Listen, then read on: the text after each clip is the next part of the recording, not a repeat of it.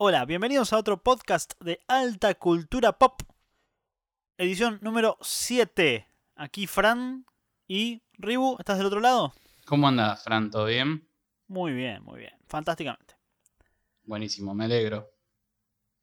Ya contentos porque ha llegado la primavera. ¿eh? Sí, Igual ¿no? hace un frío de morirse, pero bueno. ¿qué va a hacer? Así es la vida. Hace frío acá, la verdad, sí. Ac- Acá también, acá también. Bueno, en el capítulo de hoy, Hoy, hoy, tenemos, hoy tenemos un tema picante para mí. Picante, picante. a la miércoles, vos. Sí, sí. Es picante y bueno, a, a mí sinceramente me, me- me llevó mucho tiempo preparar esto. Me lo tomé con mucha seriedad. No sé qué te pareció a vos. No, lógico, es que sí, yo también. La verdad que tuve que, que darle, pegarle varias pensadas, por decirlo de alguna manera, porque este, sí, sí, no, no, no es un tema sencillo, eh, pero es súper importante. La verdad que es fundamental en esta época. ¿De qué vamos a hablar hoy? Bueno, hoy vamos a hablar del documental de Netflix titulado The Social Dilemma, en inglés. El dilema de las redes sociales. Y bueno, yo lo que he visto, bueno, es reciente, aunque sé, sé que se estrenó en el Festival de Sundance anteriormente, pero bueno, ahora es donde tiene repercusiones grandes por, por haber llegado a Netflix. Y justamente, la verdad que se está hablando muchísimo sobre esto. Eh, en general muy bien. Mucha gente que, que lo, lo- lo- lo elogia. Y también he visto mensajes menos elogiosos un poco de todo. Bueno, muy bien. Eh, ¿Cómo podemos eh, empezar a hablar sobre este tema? ¿Qué te parece? Yo básicamente vi el documental eh, un par de veces eh, y, y nada, me, me- me despertó diseccionarlo como en tres partes, que bueno, irán surgiendo a medida que, que vamos charlando. Eh, pero bueno, fue, fue un poco difícil porque hay un poco de resistencia también al hablar de estos temas. Eh, ¿Sí? ¿Por qué? Sí, porque no, de- no dejo de ser un usuario de las redes. Entonces hay cosas que me gustaría decir, pero también entiendo que no se condice. No sé si no quiero este, contradecirme en el hacer, ¿no? Ajá. Eh, pero bueno, ya, ya irá surgiendo algo. Bueno, pero está bueno como analizar cómo es nuestra conducta en las redes también, ¿no? O sea, por más que uno, bueno, igual haga las cosas que, que condena, por lo menos eh, está bueno arrancar en, en identificarlas. Sí, yo, yo también eh, me acuerdo que, que una vuelta te dije algo así como eh, que tenía pensado una, tri- una trilogía alternativa, ¿no? Sí. Conjugar eh, un, par de, un par de películas, tres películas, ¿no? Obviamente, eh, que no, no tengan eh, relación entre sí, pero que se le puede encontrar un hilo conductor eh, Sí. en, en- en su conformación. No descubrí nada, la verdad, pero el, el documental casualmente las menciona eh, Sí. y me resolvió la vida, digamos, porque de alguna manera este, el- elegí un par de películas también como, como para relacionarlo con los temas que, que me parecieron principales del documental. Buenísimo. Genial. Que van a ir genial, a surgiendo, ¿no? para todos. Claro. Bueno, bárbaro. Y bueno, entonces, ¿por dónde quieres empezar? El primer eh, tema que me pareció que se trata en el documental es la cuestión ética, ¿no? El primer eje para mí es el, el- el ético, ¿no? Donde tenemos el problema de la privacidad, de la vigilancia, eh, del uso de datos personales, la comercialización de datos, ¿no? Sí, sí, sí. y, sí. y ta- y también por un lado tenemos la, mm, ellos dicen la preocupación eh, o la poca preocupación que hay por hacer menos adictivo el uso de las redes sociales, ¿no? Bueno, sí, ahí tenemos dos, dos temas, ¿no? De alguna manera. Porque, mm, por un lado, tenés toda la información que nosotros brindamos a las redes sociales y a, la, y a Internet en general, ¿no? Este, nuestras cuentas bancarias, nuestros datos más eh, íntimos y personales, eh, si tenemos hijos, si tenemos pareja, este, con quién, dónde vivimos, eh, nuestra ubicación exacta en tiempo real, eh, qué compramos, eh, todo, qué consumimos, qué, qué miramos, qué, qué curiosidades tenemos. Eh, a mí me llamó la atención que el documental no mencionara eh, abiertamente el escándalo que hubo con Cambridge Analytica. Ajá. Eh, aunque lo menciona así como muy al pasar, pero fue un escándalo tremendo. Eh, bueno, está en otra película que está en Netflix que se llama Nada es privado. Eh, en inglés es The Great Hack, el gran hackeo.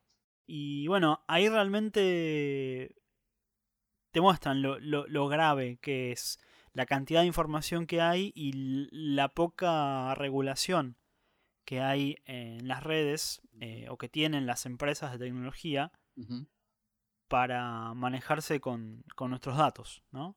Realmente pueden hacer lo que quieran y lo peor de todo son los resultados que eso tiene. Realmente las implicaciones políticas que tuvo el escándalo de, de Cambridge Analytica, eh, que bueno, básicamente para el que no sabe fue una empresa que le compró datos de forma masiva a Facebook y los utilizó para hacer campañas políticas. Especialmente, por ejemplo, los casos más famosos el Brexit. El Brexit aparentemente en buena medida sucedió por influencia de... Fue una campaña que, que hizo esta empresa, la presidencia de Trump, la presidencia de Bolsonaro, entre muchas otras. Tienen la capacidad de influir sobre la gente y es, es brutal eso. Este documental del que estamos hablando a mí me pareció un poco sensacionalista a veces, un poco exagerado te diría, en la forma en que explica las cosas. Pero cuando te pones a ver la implicancia que tiene todo eso, te querés morir porque es increíble, es brutal. Es brutal el poder que tienen estos, estas empresas, estos medios. Estamos ante las nuevas corporaciones que, que obviamente se enriquecieron millonariamente con nuestros datos y que de alguna manera eh, vienen a- a- con un modelo que quiere ser el futuro, ¿no? Que se quiere imponer como el futuro. Claro, el tema es que quién los regula, ¿no? Claro, acá dice, eh, se pusieron bajo el título de El Gran Reseteo, como que quieren ir hacia una cuarta revolución industrial basada en inteligencia artificial, en robótica, eh, en energía renovable, por ejemplo. Pero que bueno, del lado B de todo esto es el desarrollo o la potencia de un capitalismo de vigilancia, ¿no? Capitalismo de vigilancia, sí, sí, sí. Lo llama así eh, Yoyana Zuboff, que es la que está. aparece en el documental. Em, Ajá. Como que nos vienen a, a hacer creer de alguna manera que todo esto se está desarrollando de manera natural. ¿No? Como que Sí. es algo inevitable. Como que es- esto es así porque es, es así la evolución humana o es así la, la evolución que van a tener eh, de alguna manera eh, la inteligencia artificial, lo que la ciencia de- denominaría una especie de concepción naturalista, ¿no? Ajá. Y, y yo, por ejemplo, no, no, creo en la, no creo en la naturaleza humana. Para mí no, no existe la naturaleza humana. Yo creo que el hombre es cultura, ¿no? Entonces, hay una visión crítica en la ciencia que se llama culturalista, que de alguna manera pone, eh, es una visión que, que- dice que existen intereses, que son los intereses eh, de, las nuevas, de estas nuevas corporaciones, que irrumpen esa naturalidad y esa continuidad. Entonces no podemos hablar como que es algo inevitable y es algo natural. O sea, la cuestión ética justamente está ahí, está en el hecho de que estas corporaciones, para que no se transformen en los dueños del mundo, sean reguladas y que la tecnología de alguna manera esté al servicio de la humanidad. Que haya una, claro, este, de alguna manera una, un control más ético de la tecnología. Sí. Por Sí, sí, ejemplo, a mí se me ocurrió la primera película que te dije que, que había armado una especie de trilogía, es que la mencionan, en, es la primera que mencionan en el, en el documental, bueno, Terminator, ¿no? Sí. Más precisamente para mí, Terminator 2, que para mí es la mejor de la saga, ¿no? The Judgment Day, o el día del juicio final. Eh, claro, no, no podemos pensar que Skynet, eh, po- por, lo menos también lo que el, documental termina diciendo en un momento, ¿no? no, eh, no podemos pensar que Skynet es así, es como que de repente el hombre desarrolló una inteligencia artificial que se descontroló y de, de alguna manera eh, quiere destruir a la humanidad porque dice que es el peligro de- del mundo. Sí, No, me parece que está muy claro que, que es- si se da de esa manera es porque alguien lo quiere determinar de esa manera, me parece. Em, ajá. y que la guerra con las corporaciones no es en un futuro, como plantea, como te muestra Terminator 2, que es, no, en el futuro las máquinas se van a poner contra nosotros y vamos a estar en guerra. Lo que dice Terminator 2 en realidad es que la guerra es ahora, que el debate es en este momento, o sea, la, pelea y, la- y pedir eh, que las empresas, que estas corporaciones sean reguladas, me parece que es ahora, no, no es que va a ser en un futuro. Bueno, es, increíble, pero em, Terminator abreva en las aguas de un género literario eh, nacido más o menos en los 80s, que es el cyberpunk. Bueno, el mejor ejemplo estético, el más famoso de lo que es el cyberpunk es Blade Runner. Es- eso sintetiza perfectamente la, la propuesta, digamos. Eh, es una sociedad, bueno, donde la tecnología domina, las megacorporaciones dominan, pero sin embargo la, la calidad de la vida de la gente no es buena. claro. No es lo importante eso. Y, y justamente en esa época ya era una forma de anunciar el auge de el capitalismo eh, laissez-faire, el capitalismo sin regulación alguna, ¿no? Que para por ahí los, los- los libertarios es la mejor solución para el mundo, pero que muchas personas no, no pensamos que sea así. Muchas personas pensamos que las corporaciones, si nadie las vigila, no pueden hacer algo tan bueno.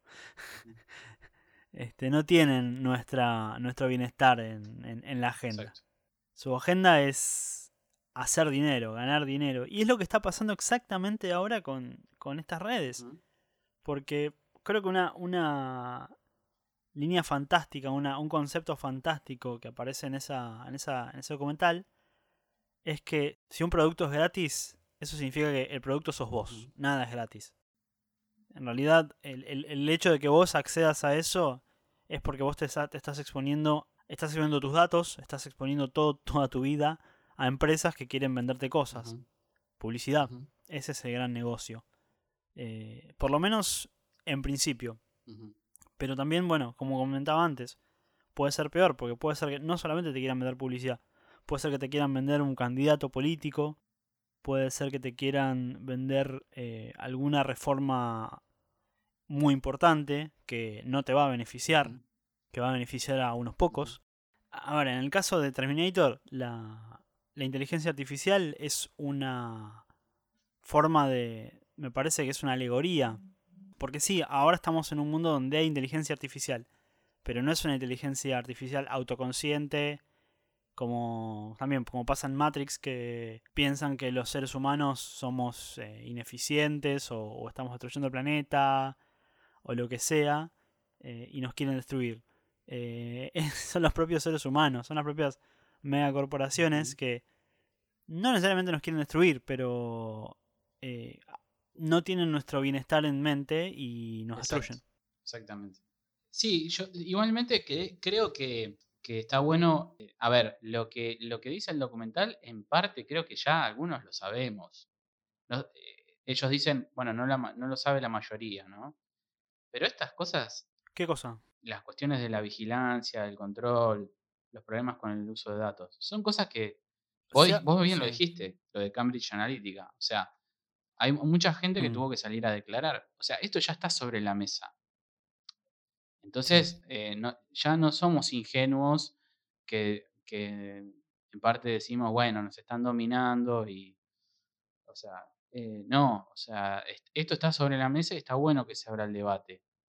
Yo creo que hay em, aplicaciones y que, que hay tecnología para usar libremente eh, y que nos permitirían dejar de ser un poco el producto, como vos decís y lo que dice en el documental, ¿no?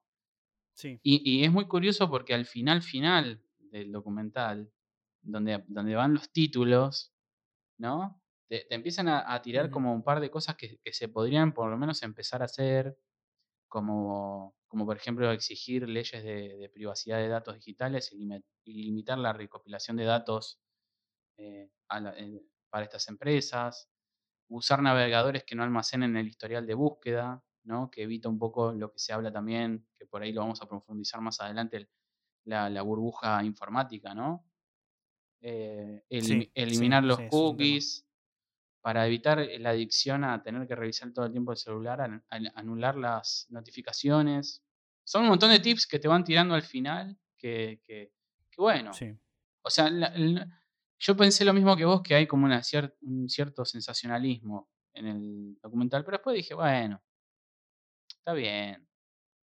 ¿Viste? Está bien. Un poco es entendible, pero yo, bueno, sin, este, por ahí ya metiéndome un poco en otro tema de, este documental o lo que tiene que ver con este documental, y creo que mi queja sobre el sensacionalismo eh, pasa por este punto, que es el tema de la parte psicológica. Eh, creo que mismo el documental, si bien habla sobre el efecto de las redes sociales en nuestra psicología, creo que peca de, no sé si de ingenuidad, pero es como que está bien, obviamente las redes sociales son responsables o el uso que hacemos de las redes sociales eh, es el, causante de muchos males. Pero, ¿y nuestra responsabilidad dónde está? Porque a, mí, a mí realmente me, me, preocupa bastante eso. Porque sí, obviamente que es necesario que, que se haga una regulación intensa sobre eso. Pero yo lo pienso en mí, por ejemplo. Está bien, yo soy un adulto que se crió en, en una época donde todavía no. La tecnología no había avanzado de esta manera.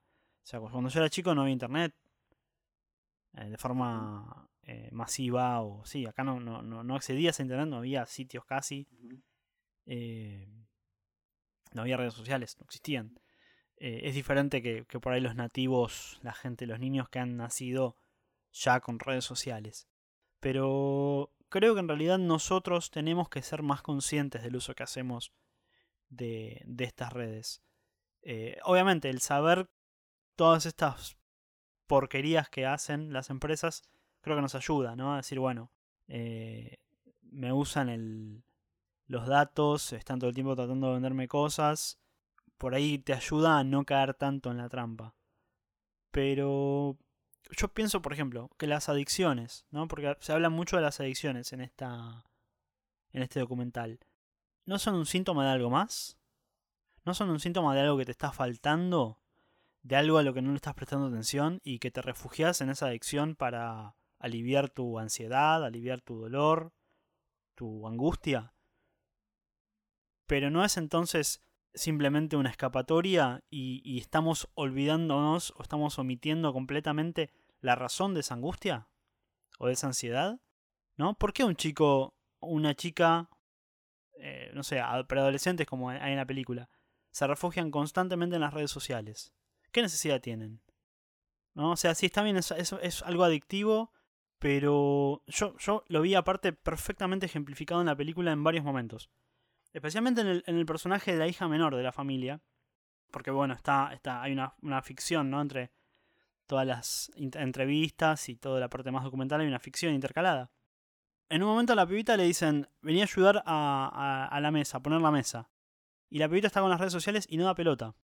¿Y qué hacen los padres? Nada. La dejan que sigan las redes sociales. Después, otro momento que, es lo que más... A mí me...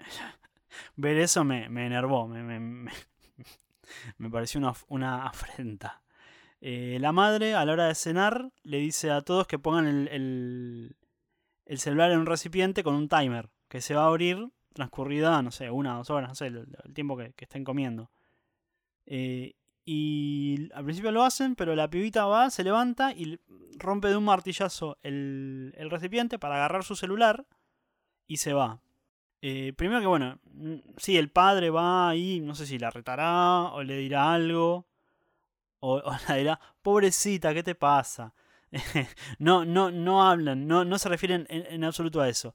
Y lo que es peor todavía, eh, la pibita al romper el recipiente, le rompe el celular al hermano mayor, Y el hermano mayor, en vez de enojarse con la pibita por lo que hizo, se enoja con la otra hermana, que es la que, es más disidente y la que habla en contra de las redes sociales y del uso constante. Entonces, como conclusión, ¿no nos estamos haciendo bastante los boludos respecto a, a- a qué hacemos con nuestros hijos, eh, con nuestra gente, nuestros niños? ¿Alguien puede pensar en los niños? Creo que hay mucho, ha- hay eh, hacerse bastante los boludos respecto a, a los solos que están los chicos en este momento. Y creo que eso es un gran problema y no se menciona en el documental. Eh, sí, obviamente, es, es, como que vos le, le des una, una sustancia o algo a un niño, algo que es adictivo. Eh, pero ¿y el adulto dónde está para controlar eso? Yo entiendo, o sea, tampoco es que le tengas que sacar el celular, pero hay cuestiones que, que, que- que- conductas que ya para una convivencia sana no son, no son normales. ¿Viste? Eh, creo que nosotros tenemos mucha responsabilidad ahí. Eh, no solamente, por eso digo, no solamente en el control que hay sobre esas empresas, sino el control que hay en, en nuestra gente también. Y especialmente en los niños, que son los que peor se ven afectados. Obviamente, en lo social, bueno, hay uno, hay un tipo muy, este, muy grosso que se llama Jonathan Haidt, este, que tiene, la verdad que es un tipo muy interesante. Yo lo, he leído por otras cuestiones, eh, que es el que habla de las estadísticas de suicidios, eh, que habla de la depresión en, en adolescentes y preadolescentes. Estamos hablando de chicos, este, niños, eh, que la verdad que la están pasando muy mal. ¿Y la culpa es de las redes sociales o es culpa de los adultos? Está bien, nosotros somos de otra época donde, donde estaba la tele y, y bueno, por ahí la tele se, decían también, eh, no, bueno, la tele de tanto a tanto, cuando comemos la apagamos o eso. Pero también había un Sí. uso desmedido. Y también nos sentábamos y todos mirábamos la tele y no, por ahí ni siquiera conversábamos entre nosotros. Sí, pero la no tele, la tele apelaba un poco a, a alguna algún segmento demográfico, los niños, por ejemplo, ¿no? A la hora de los dibujitos o en los canales de dibujitos directamente, todo el tiempo pasándote publicidades de juguetes. Eh, eso, eso es interesante también, el tema de, la- de las publicidades eh, específicamente apuntadas a niños, eso apareció en la década de los 80 con Reagan hasta antes, hasta, hasta ese momento, en Estados Unidos por lo menos, no se podía hacer publicidades orientadas a niños. Por una cuestión ética, porque los estás convirtiendo en consumidores a los niños. Claro. Estás fomentando el consumo, eh, y aparte el consumo de, de- es- o sea, nada, de cosas que son especialmente hechas para no, no para durar. O sea, el, cons- el consumo en, en su peor dimensión. En niños. Eh, y sí, bueno, eh, lo que vemos ahora es una evolución de eso. Porque ahora no solamente apuntan a, a un segmento demográfico, sino que apuntan a una persona. Es lo que vos estabas diciendo de la eh, del capitalismo de vigilancia, ¿no? Ya, ya directamente tenemos a un representante del capitalismo en el bolsillo, en, en la mesa.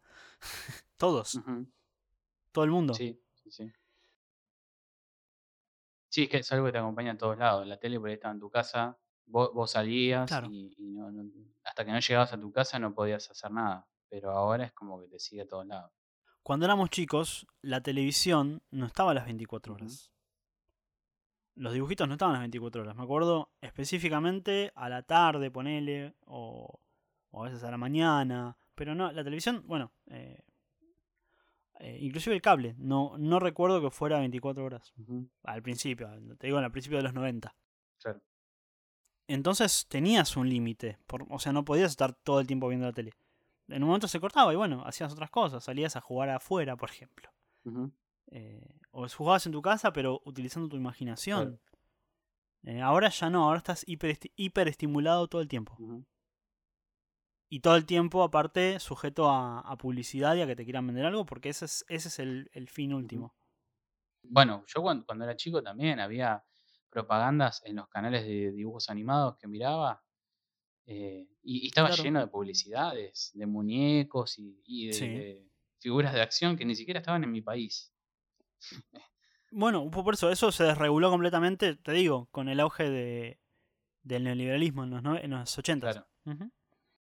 Entonces sí, es como que, que es un tema, eso éticamente es muy jugado, por eso, por eso planteamos la idea de, de- de que, bueno, evidentemente las corporaciones no pueden hacer lo que quieran y de alguna manera em, creer inocentemente que se pueden autorregular, ¿no? Eh, Eh, no, eso es, eso es una- la inocencia más, Sí. Más triste. Por eso, entonces no, la verdad que tiene que, que haber una presencia fuerte. Lo que pasa es que yo a, a veces, a mí me, me pasa que yo, yo tengo un trabajo donde justamente acceden muchas familias y, y veo mucha gente que, que por ahí para, para que el chico no, es- no esté a los gritos o un montón de cosas, le, le ponen la pantalla directamente, ¿no? Y, y eso obviamente está trayendo algo nuevo.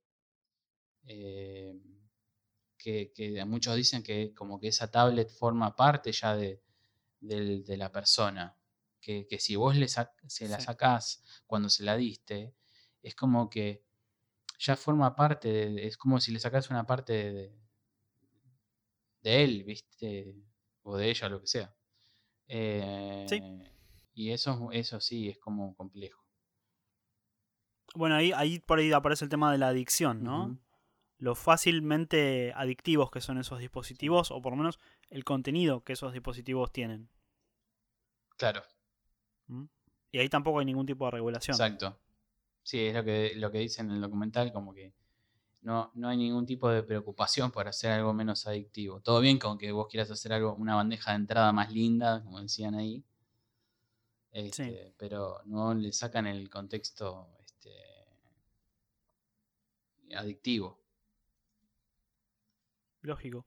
Pero por eso, yo creo que las dos cosas son importantes. O sea, por un lado, eh, estamos ante una un invento diabólico eh, con, que, que es capaz de hacer cosas eh, terroríficas. Pero también, por otro lado, ¿dónde estamos nosotros parados ante eso? ¿no? ¿Qué, qué acciones tomamos? ¿Qué hubieran hecho esos padres para que ese nene no gritara si no existía la tablet? ¿Qué hubieran hecho? Claro. O sea, también creo que nos justificamos y buscamos la solución fácil. Eh, o sea, sí, es un problema la tablet, pero el acceso a la tablet es el problema, antes que nada. El acceso irrestricto. Por eso, nada, lo- el tema social, el tema familiar, eh, para mí no, no puede quedar... eh, por ahí es mi crítica respecto a este documental. Ujú. Eh, la poca bola que se le da a eso. Y lo importante que es. Sí, yo igual, yo igual- sí, lo que pasa es que yo la, la verdad no te, no te puedo, me costó mucho encararlo a- desde esa parte porque, porque nos- es algo que nos golpea a todos y hay Sí. cosas que, pare- que no, no creo que sean tan fáciles, ¿viste? Obviamente la crianza de un hijo no es fácil. eh, yo entiendo la responsabilidad, lo que pasa es que también hay que ver si, si la persona que le pone una tablet es consciente de lo que está haciendo. Claro, es que creo, yo creo que en, en general no, no se es consciente del todo. Pero bueno, justamente creo que ah, por eso es importante hablar de esto, para que la gente empiece a tomar conciencia Claro, sí. de que son, son eh, aparatos eh, un poco diabólicos, Sí, sí, sí, sí. que pueden ser muy útiles, pueden ser bárbaros. A ver, nosotros nos servimos de esto con las redes sociales también, ¿no? Pero, eh, pero tampoco significa que, que tengan que ser, eh, que dominar nuestra vida. Sí, sí. Y lo peor de todo, te digo, o sea, no es solamente el efecto que tienen adultos, porque el adulto debería ser eh, consciente, ¿no? Eh, y es responsable, y bueno, en todo caso, este, sí, eh, es responsable. Pero los niños no, los niños no son, no, se, no son conscientes todavía de, de lo que es la adicción, de lo que es una actitud compulsiva, de, ni siquiera de lo que es la ansiedad, ni siquiera de lo que es la depresión. Claro. Eh, y lo está- los estamos metiendo en un mundo de terror. Sí, sí, sí. Eh, y claro, obviamente los dejamos a merced de, de estas empresas inescrupulosas. Sí, ahí ahí hay una, en una parte en esos títulos finales dice como que había un especialista, no sé de qué, de qué parte, la verdad no, me acuerdo, pero que, que decía algo así como que los menores de 16 años no, que no accedan a las redes sociales, por lo menos.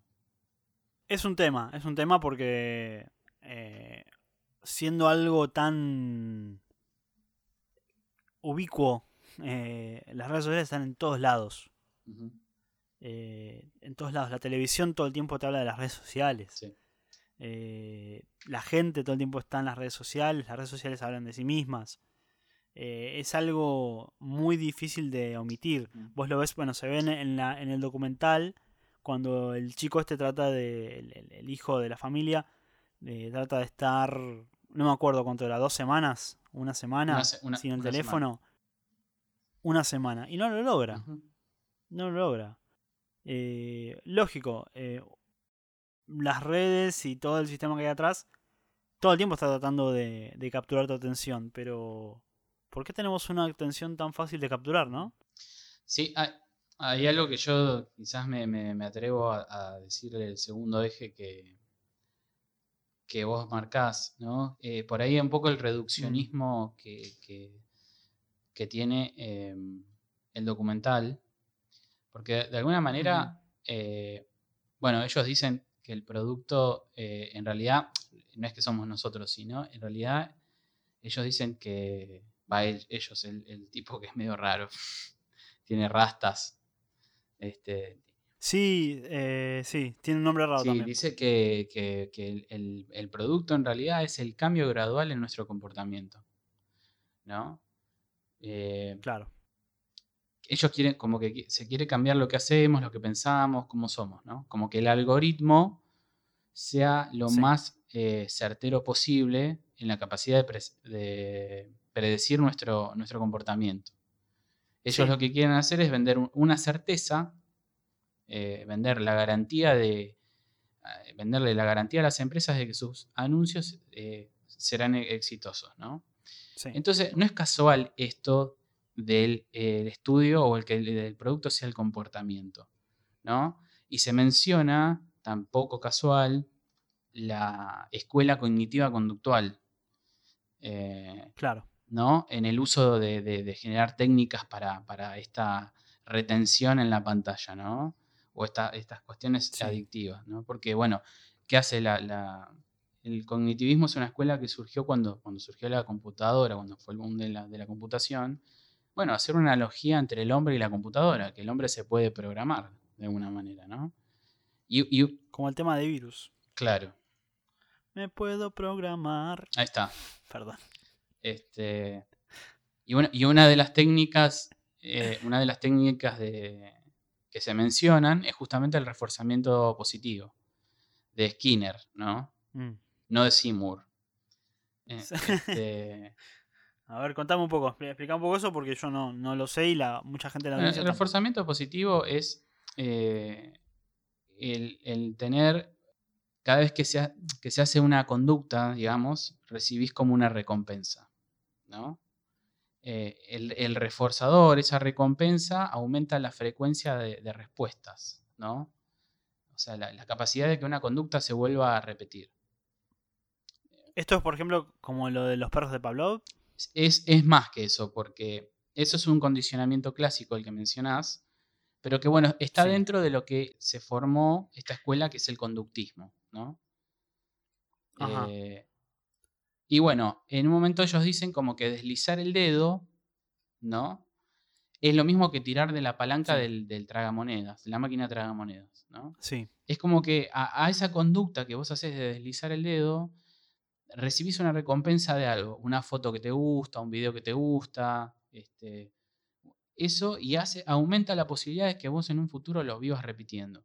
Y otra de las cosas que dice que con que Facebook se hizo millonario era que cada tanto te llegaba una notificación de que tal te etiquetado en una foto. Sí. Y no, te mostraban la foto. Entonces eso hacía que, vos, este, como la, foto estaba oculta, eh, generar una especie de intriga si vos te podías enganchar en la red, ¿no? Claro. A lo que, a lo que voy con todo esto es que la vigilancia, venderte algún producto o meterte algún anuncio o querer predecir y controlar la conducta o utilizar técnicas de las ciencias como la tecnología no es algo de ahora. No es algo que. Ajá. No es algo de ahora. Este, pero obviamente hoy se puede decir que por ahí son más efectivos y más directos en ese sentido, ¿no?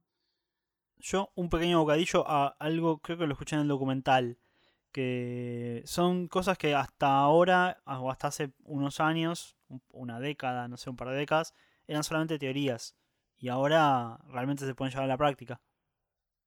Bueno, la cuestión es que las, teorías hace rato que se vienen poniendo en práctica. Este, ah, mira. Sí, es algo que, a ver, es algo que estamos hablando de finales del siglo XIX, ¿eh? con el auge, obviamente con el auge del capitalismo y principalmente estamos hablando en Estados Unidos. O sea, es, donde, donde, los multimillonarios eh, eran los que financiaban las investigaciones en ciencia, ¿no? Claro, qué casualidad. Claro, para que los científicos le devuelvan con técnicas para poder vender sus productos. Y también se da un fenómeno que era preparar a, la población, sobre todo la inmigración que recibió Estados Unidos en, esas épocas, de, que se acoplen a este sistema industrial, ¿no? De que, bueno, vos tenés que trabajar, después de ganar un sueldo y con eso comprar mis productos, ¿no? Entrar en el sistema. Por eso digo, eh, eh, no es casual que se hable del conductismo o de una técnica del conductismo y al mismo tiempo esto de vender la certeza, ¿no? Es algo que ya se, que ya se viene haciendo hace rato, ahora por ahí más sofisticado. Claro, yo lo he visto, el, tema de vender las certezas en, los mercados, ¿no? Las especulaciones, cuánto va a estar el petróleo, ¿no? De acuerdo a cuestiones políticas. Pero esto ya es algo más personal. Exacto.